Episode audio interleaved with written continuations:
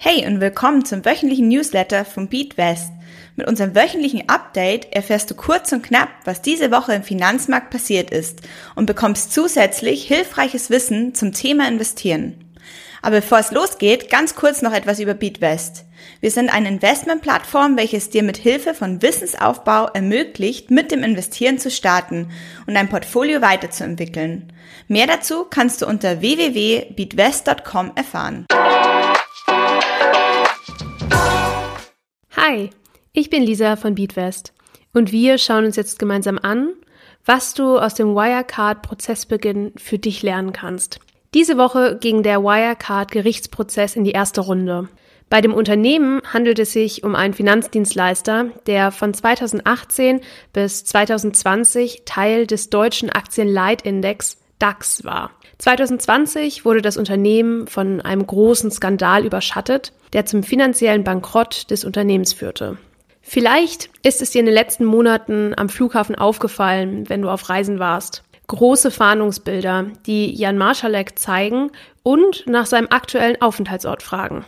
Marschalek, der Ex-Wirecard-Vorstand, ist seit der Unternehmenspleite vom Juli 2020 bei der 20 Milliarden Euro verbrannt wurden, auf der Flucht.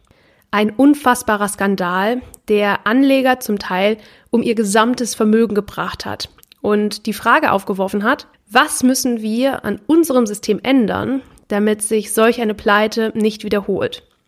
Der Gerichtsprozess wird gegen drei Angeklagte, die mutmaßlich in den Vorgang verwickelt sein sollen, geführt. Auf der Bank sitzen der frühere Vorstandschef Markus Braun und der ehemalige Geschäftsführer einer Wirecard-Tochterfirma in Dubai, Oliver Bellenhaus. Des Weiteren wurde ebenfalls der Ex-Chefbuchhalter von Wirecard angeklagt. Den dreien wird Folgendes vorgeworfen. Bilanzfälschung, Marktmanipulation, Untreue und gewerbsmäßigen Bandenbetrug. In der Presse hat sich Wirecard damals selbst als rasant wachsendes, überaus erfolgreiches Fintech-Unternehmen betitelt. Das war letztendlich nur möglich, weil auf dem Papier Geschäfte stattgefunden haben, die es in der Wirklichkeit gar nicht gab. Der Wirecard-Skandal ist wohl einer der größten Betrugsfälle in Deutschland seit dem Ende des Zweiten Weltkrieges. Das Besondere an Wirecard war, dass es den Aufstieg in den DAX geschafft hat, obwohl die Ressourcen so viel kleiner als bei anderen DAX-Unternehmen waren. Vergleichen wir Wirecard einmal mit der Deutschen Bank. 2018 war Wirecard erstmals mehr wert und es standen sich Marktwerte von 21,3 Millionen Euro von Wirecard und 21 Milliarden Euro der Deutschen Bank gegenüber. Das Faszinierende dabei ist, dass Wirecard zu dem Zeitpunkt ca. 5000 Beschäftigte hatte und die Deutsche Bank mehr als 18 mal so viele, also über 90.000 Angestellte hatte. Wirecard war übrigens das erste DAX-Unternehmen, das pleite gegangen ist. Noch kann man nur darüber spekulieren, wann es zu einer Urteilsverkündung kommt. Aktuell wurden 100 Prozesstage angesetzt, die sich vermutlich noch bis in das Jahr 2024 strecken werden. Bis jetzt haben zwei der 100 geplanten Prozesstage stattgefunden. Aufgrund der Erkrankung eines Richters wurde die Fortführung des Prozesses auf nächste Woche verschoben. Was kannst du aus diesem Vorfall für dich mitnehmen? Wirecard hat über mehrere Jahre zu den Zugpferden im DAX gehört. Viele Anleger haben deshalb hohe Anteile ihres Vermögens in dieses Unternehmen investiert. Die Aktie hat zwischen Juni 2020 und heute über 99 Prozent an Wert verloren. Anleger, die mit dieser Investition für ihre Rente vorsorgen wollten, stehen also zum Teil vor dem Nichts. Umso wichtiger ist es deshalb, dass du nicht alle Eier in einen Korb legst, sondern deine Investitionen über viele Unternehmen verteilst. Ein einfacher und kostengünstiger Weg, dieser Strategie nachzukommen, ist die Investition in ETFs. Du siehst also, dass die Größe der Unternehmen nicht unbedingt ein Garant für deren Überlebenschancen ist. Wenn du selbst in ein Unternehmen investiert hast, das pleite gegangen ist, ist es ganz entscheidend, ob es sich dabei um Anleihen oder Aktien handelt. Wenn ein Unternehmen nicht mehr zahlungsfähig ist, wird das Geld, das sich zum Zeitpunkt noch im Unternehmen befindet, zusammengekehrt und heißt dann Insolvenzmasse. Also Geld, was noch ausgezahlt werden kann.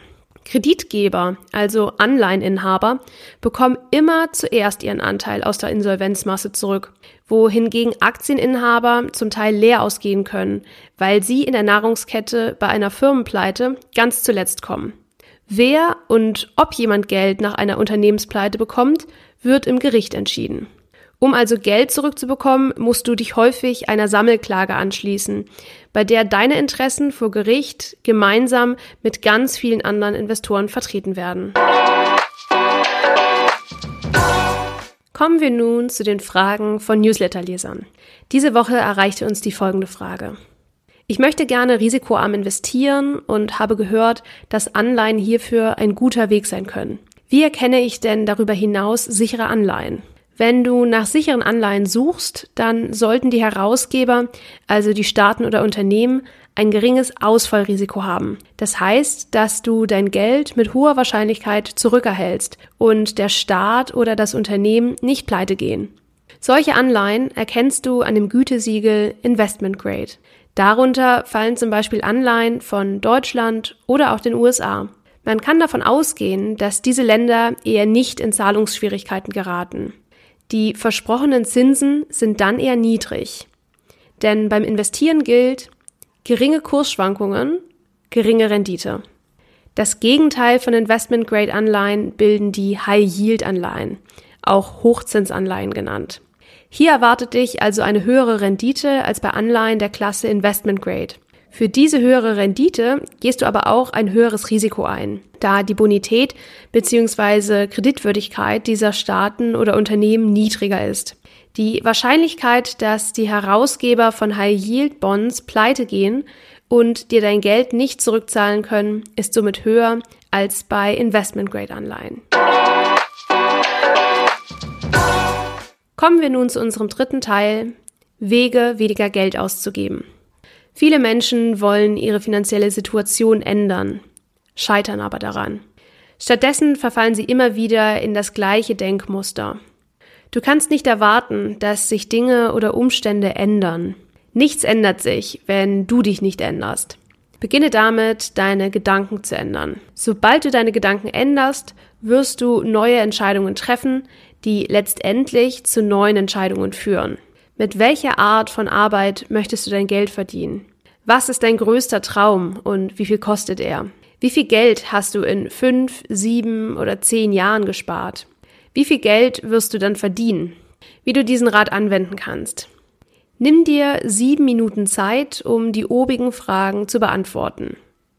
Suche dann bei Google oder Pinterest nach Bildern, die deine Ziele darstellen. Drucke die Bilder aus und erstelle eine Collage, um sie als Hintergrundbild zu speichern. Schau dir deine Ziele jeden Tag an und tauche in das Gefühl ein.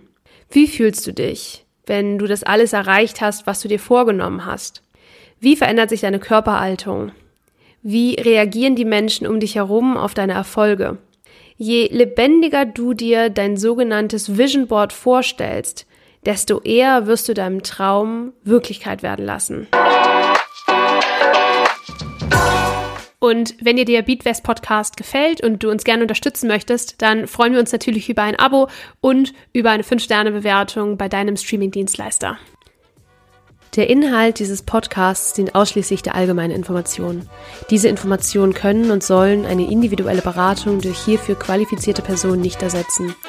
Die hier angegebenen Informationen stellen keine Anlageberatung und keine Kaufempfehlung dar.